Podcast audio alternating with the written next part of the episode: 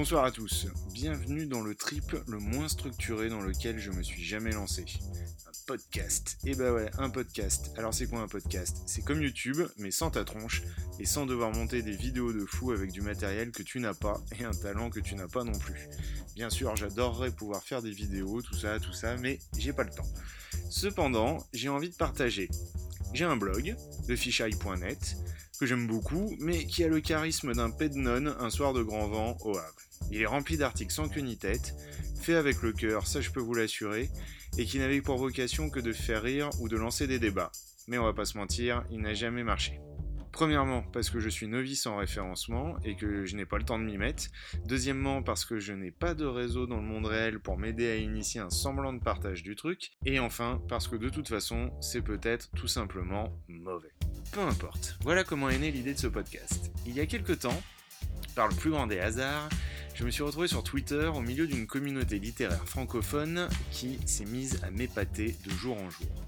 Loin des grandes maisons d'édition, un microcosme d'auteurs, dit auteur auto-édité, vit une vie paisible.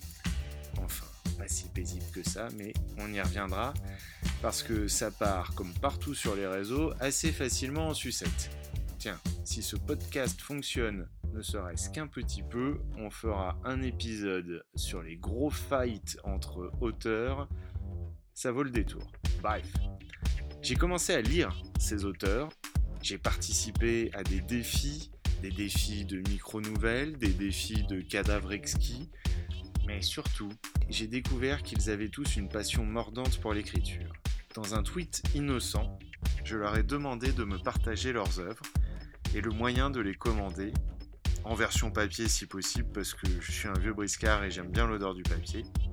Et je voulais me constituer une bibliothèque de tous ces auteurs auto-édités. J'ai été inondé de tweets, de messages privés, de quoi prendre un crédit sur 20 ans pour acheter tous ces livres. Alors j'ai pas tout acheté et j'ai surtout pas tout lu et je ne lirai certainement jamais tout ce qui m'a été proposé. Par contre, j'ai décidé à peu près à ce moment-là de consacrer un peu de temps à mettre en avant ceux que j'ai le temps de lire et surtout ceux que j'ai le temps de lire et que j'apprécie. Et puis surtout de leur donner la parole. Alors c'est parti pour un délire plutôt sérieux, en mode bouillon de culture ou apostrophe pour les plus anciens, 21 cm pour les plus jeunes. On va aller à la rencontre de ces auteurs. Je n'ai en aucun cas envie de copier ce qui a pu être fait avant. Je suis en train d'inventer la liste de questions qu'on pourra poser, le format qui restera pour l'instant simplement audio pour permettre d'être écouté partout et pour permettre peut-être une diffusion plus large. Et encore une fois, parce que je n'ai aucun talent à ce moment donné du temps pour faire une chaîne YouTube, l'objectif, c'est que ces auteurs puissent vous parler et vous raconter pourquoi ils ont écrit, ce qu'ils ont voulu vous dire, comment ils ont voulu le faire, et tout ce qui pourra leur passer par la tête.